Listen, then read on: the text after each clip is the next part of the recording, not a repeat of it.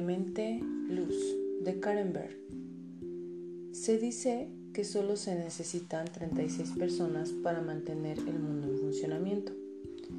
¿Cuántas se necesitan para destruirlo?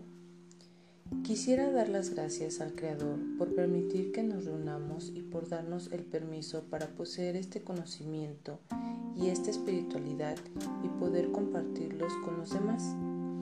También quisiera dar las gracias a aquellos de ustedes que han venido desde muy lejos para hacer tanto. No solo por ustedes mismos, sino también por todas las personas del mundo. El centro de Kabbalah comenzó con nada más que dos personas y muy pocos recursos. A partir de estas dos personas creció y creció. Ahora miramos a todos nuestros estudiantes y nos preguntamos, ¿cómo llegamos hasta aquí? ¿Cómo un abejorro que con su cuerpo pesado y alas pequeñas no debería poder volar? El centro de Kabbalah tampoco debería haber podido despegar su vuelo pero lo hicimos y tenemos mucho trabajo por delante.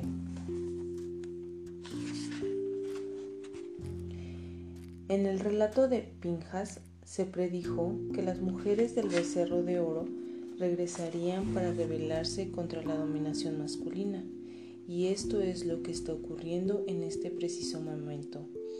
Hoy en día vemos a mujeres como presidentas de grandes corporaciones, Nunca antes en la historia la voz de la mujer había sido tan fuerte y cuando la voz femenina se vuelve tan fuerte se alcanza el nivel de la céfira de Malhut, punto en el cual el hombre y la mujer se convierten en iguales.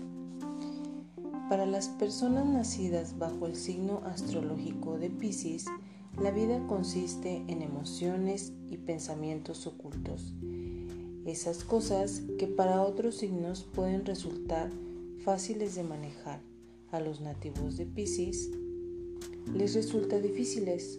Un Piscis puede estar ardiendo en su interior y sin embargo su semblante se mantiene en calma.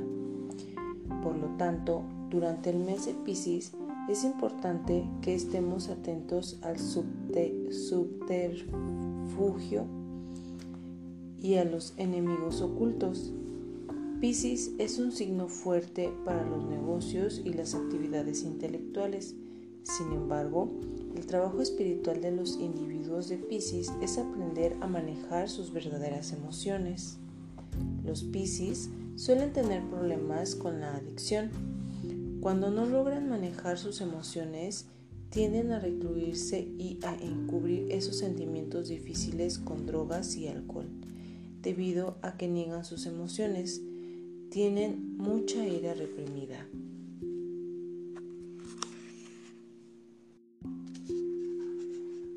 Hay un ejemplo no muy gracioso que explica la naturaleza del signo de Pisces. Si le dices a cualquier nativo de otro signo que alguien ha cometido asesinatos en serie, en cuatro estados normalmente contestarían, ¿cómo? ¡Qué horror! Sin embargo, un Piscis responderá, ¿en qué estados? Esto confirma la mentalidad de alguien que tiene mucho de Piscis en su carta. A medida que crecemos espiritualmente, no debemos olvidar los lazos que nos unen. Estos lazos, las cosas que hacemos juntos, son importantes no solo para el grupo del que formamos parte, sino también para aquellos que están fuera del grupo.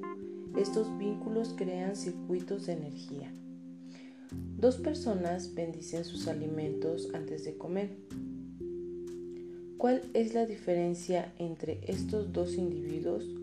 Uno dice la bendición para poder comer, mientras que el otro desea comer para poder decir la bendición que expresa su agradecimiento a Dios. Cuando vivimos en una conciencia de gratitud y concebimos cada día como un don divino, la película de nuestra vida se llena de milagros. El Zohar explica que si estás en un sitio negativo, tarde o temprano caerás en la negatividad, más allá de lo justo que seas. En una fiesta donde haya cocaína, alcohol y cosas por el estilo, por muy buenas que sean tus intenciones, te verás afectado por la negatividad de la multitud que te rodea. Si te expresas, si te expones a la negatividad durante largos periodos de tiempo, se forman agujeros en tu aura.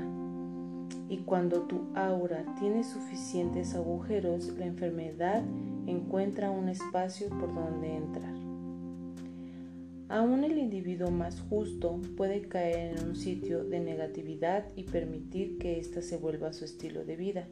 Sin embargo, por muy bajo que hayas caído en la negatividad, siempre hay una salida.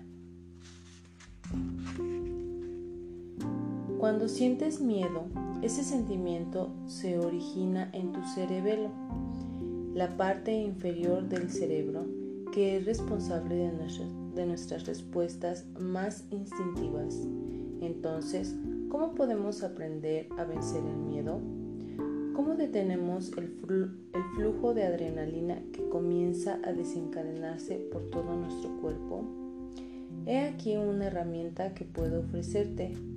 Escribe lo que piensas que te causa miedo y luego asignale un color. Es muy probable que el color de tu miedo sea negro o rojo porque se los consideras colores negativos. Ahora por favor pregúntate, ¿Qué color me ayudaría a sanar este miedo? Visualiza el primer color que acuda a tu mente. Ese será tu color sanador. Ahora inhala tu color sanador y luego expira el color de tu miedo. Siente cómo tu cuerpo se llena de energía de sanación. Ahora pídele a tu color sanador que te ayude a localizar la semilla de tu miedo, por lo que crees Temer no es realmente aquello a lo que temes, hay algo debajo de ese miedo. Debes encontrar la semilla, la verdadera causa de tu miedo. Tal vez tu verdadero miedo sea la pérdida de control o el miedo a no ser amado. Medita sobre tu color sanador y permite que te revele la semilla de tu verdadero miedo y la ubicación de esta semilla en tu cuerpo. Una vez que hayas hecho esto, por favor escribe en un papel lo que descubriste, sea lo que sea lo que se te haya ocurrido. Escríbelo. Ahora toma una cerilla y quémalo. Permite que el fuego te limpie de ese miedo. Al mirar el papel ardiendo, Quiero que sepas que estás liberando la semilla de tu miedo para siempre. Uno de, uno de los regalos más grandes que tenemos es lo que nos da la naturaleza. Debemos darnos tiempo para apreciar la grandeza que ésta nos ofrece. Si la olvidamos, se vuelve mucho más difícil conectarse con la luz del Creador. No es por hacer cosas positivas durante toda nuestra vida que recibimos más luz, sino por transformar lo negativo que tenemos en la belleza de la vida.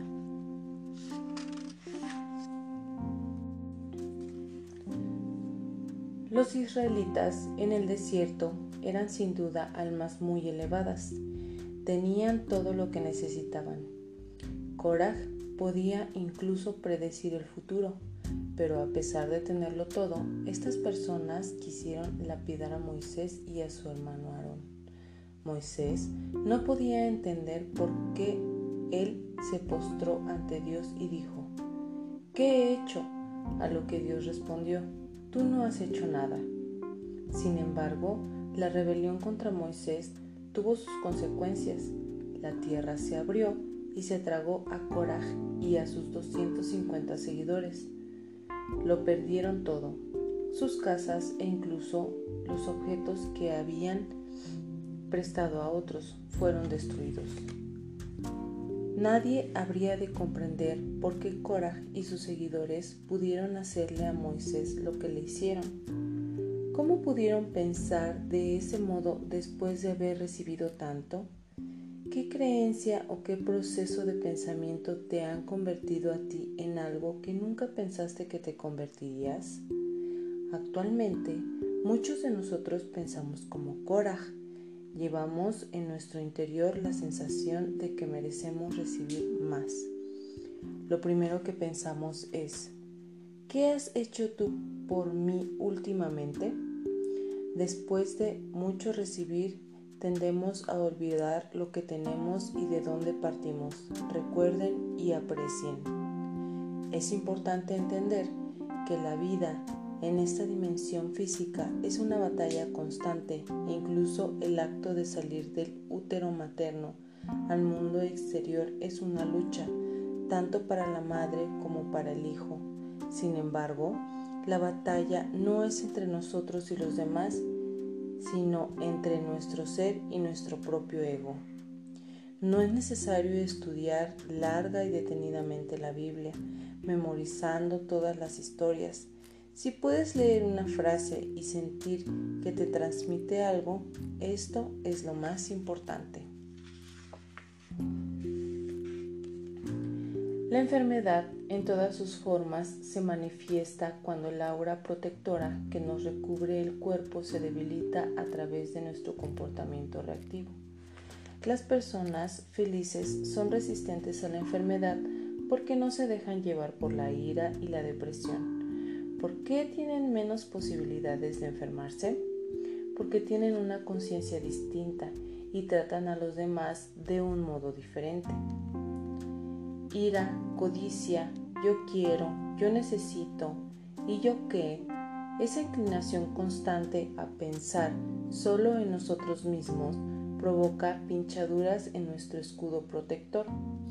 Los pensamientos y las acciones egoístas actúan como una púa afilada y perforan nuestra aura personal y, en un sentido global, la capa de ozono de la Tierra que está diseñada para protegernos a todos.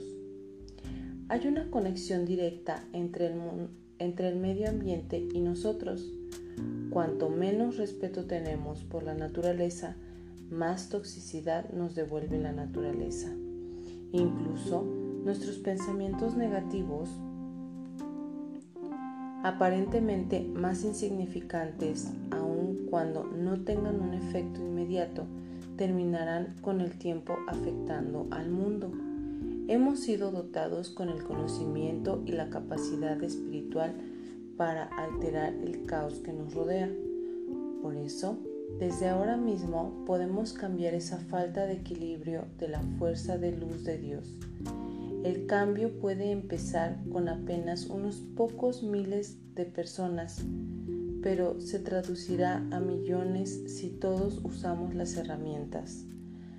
Hay una tremenda cantidad de luz a nuestra disposición para que transformemos en luz la toxicidad que existe en nuestro ambiente.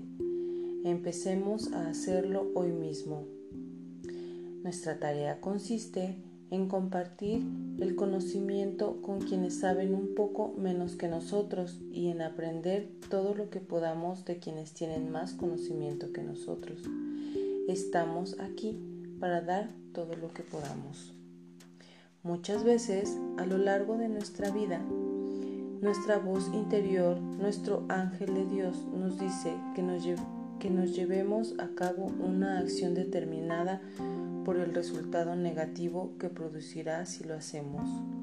Sin embargo, cuando nos dejamos guiar por el ego, siempre encontramos razones por las cuales debemos ignorar la voz angelical y hacer lo que queremos de todas formas. Debemos aprender a sopesar nuestras acciones y preguntarnos, ¿cómo va a afectar esta acción a los demás? Si la realizo, ¿estoy siendo considerado con el resto de la raza humana? Estas preguntas pueden servir de pauta para todos nuestros comportamientos. Todo el mundo tiene un problema en algún área de su vida y precisamente en ese mismo lugar se halla el agujero que debe ser sellado en esta encarnación.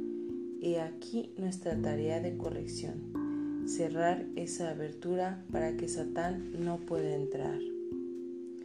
Esto es lo que ocurre en el noveno día de A. En esta fecha, el agujero, en definitiva, nuestra corrección se nos revela. cerrar este agujero es nuestro Mesías personal, nuestra perfección personal.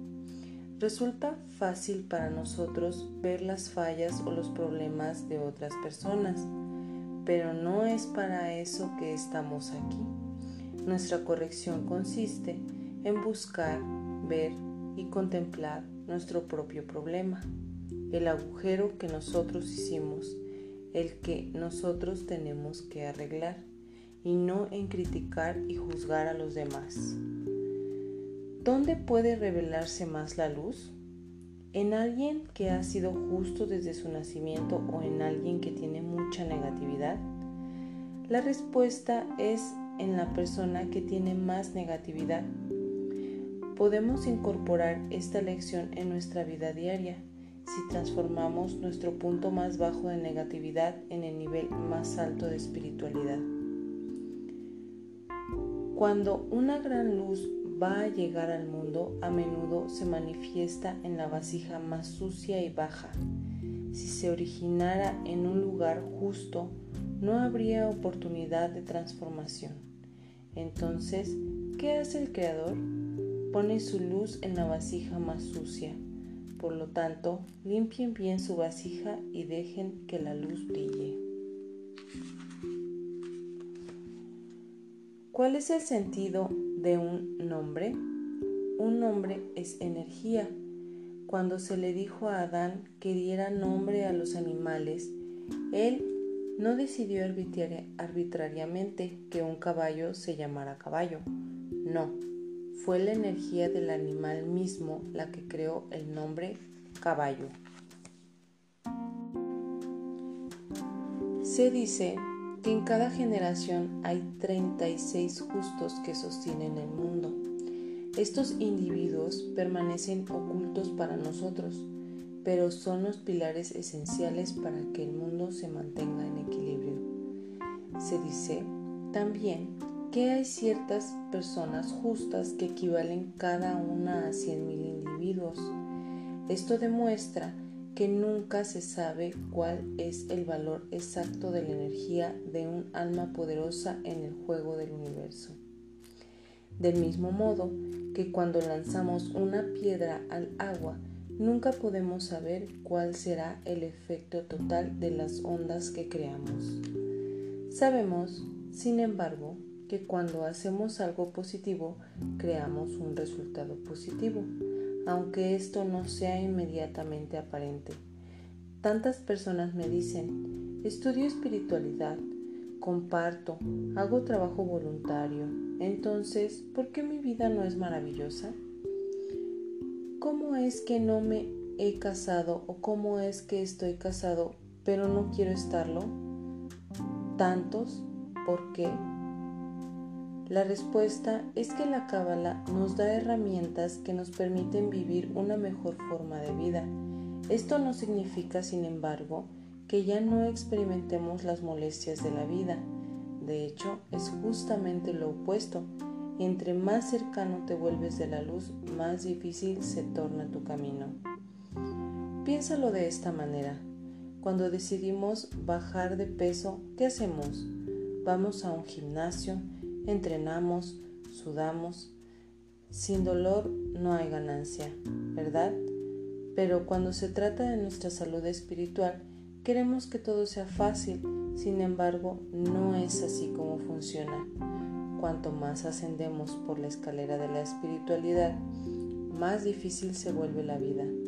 De hecho, vemos más negatividad que nunca antes. Esto ocurre porque antes de emprender nuestro viaje espiritual, no notábamos las cosas negativas que nos rodeaban. Pero cuando nos afinamos y nos conectamos con una energía más elevada, vemos muchísimos más y en este caso los amigos o la pareja pueden dejarnos porque ya no están en el mismo camino o porque ya no se sienten identificados con nosotros.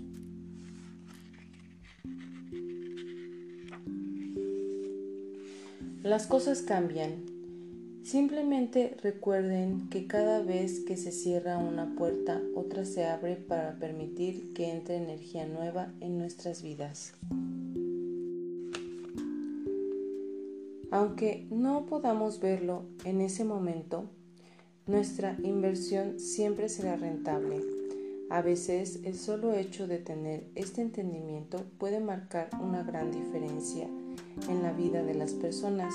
No, nuestra vida no se convertirá en un hecho, en un lecho de rosas, porque hayamos decidido leer enseñanzas espirituales, pero podremos apreciar las cosas negativas que nos suceden y reconocerlas como oportunidades para aprender y crecer.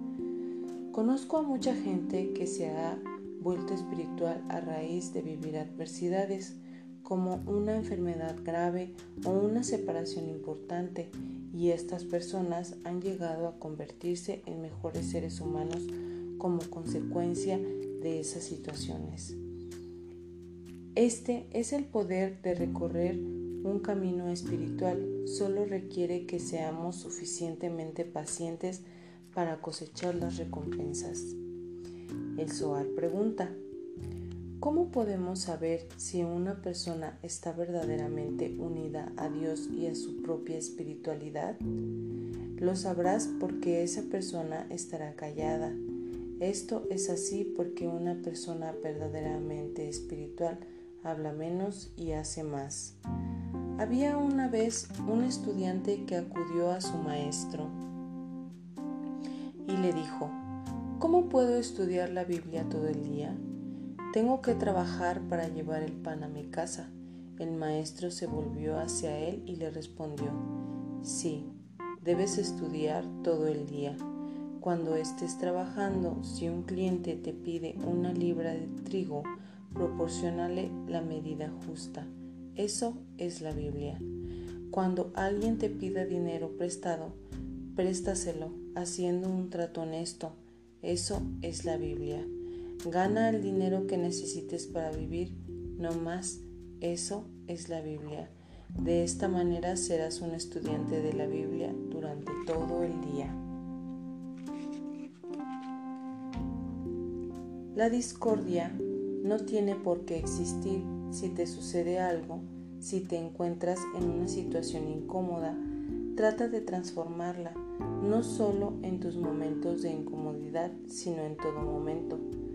Todos y cada uno de nosotros tiene el poder de prevenir guerras, desastres naturales. Todos formamos parte de la energía de la luz y tenemos el poder de transformar en luz aquello que es oscuro. Eso es lo que significa ser espiritual.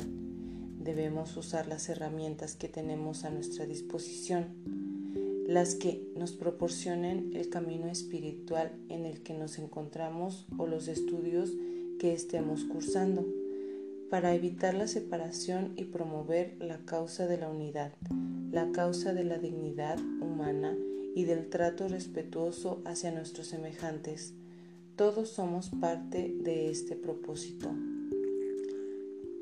Las plegarias más poderosas, Kol, Nidrei, Kadish, Berich, Shemei, estas están todas en arameo. Esto se debe a que los ángeles no comprenden este idioma. Si entendieran, nuestras plegarias interferirían en nuestro proceso pero cuando oramos a Dios en arameo, sin la interferencia o el apoyo de un ángel, esencialmente estamos diciendo, sé que no merezco tu luz, pero aquí estoy frente a ti, de todos modos suplicando que en tu gran compasión me brindes tu luz. Seguramente sabes que no es posible aprender a pilotar un avión escuchando charlas o leyendo diagramas. Lo mismo ocurre en la espiritualidad. No podemos volvernos espirituales con solo meditar o estudiar. El conocimiento que se guarda y no se comparte ni se actúa de acuerdo a él quedará como eso, un mero conocimiento. La espiritualidad no es lo que aprendemos, sino el modo en que utilizamos lo que aprendemos en nuestra vida cotidiana.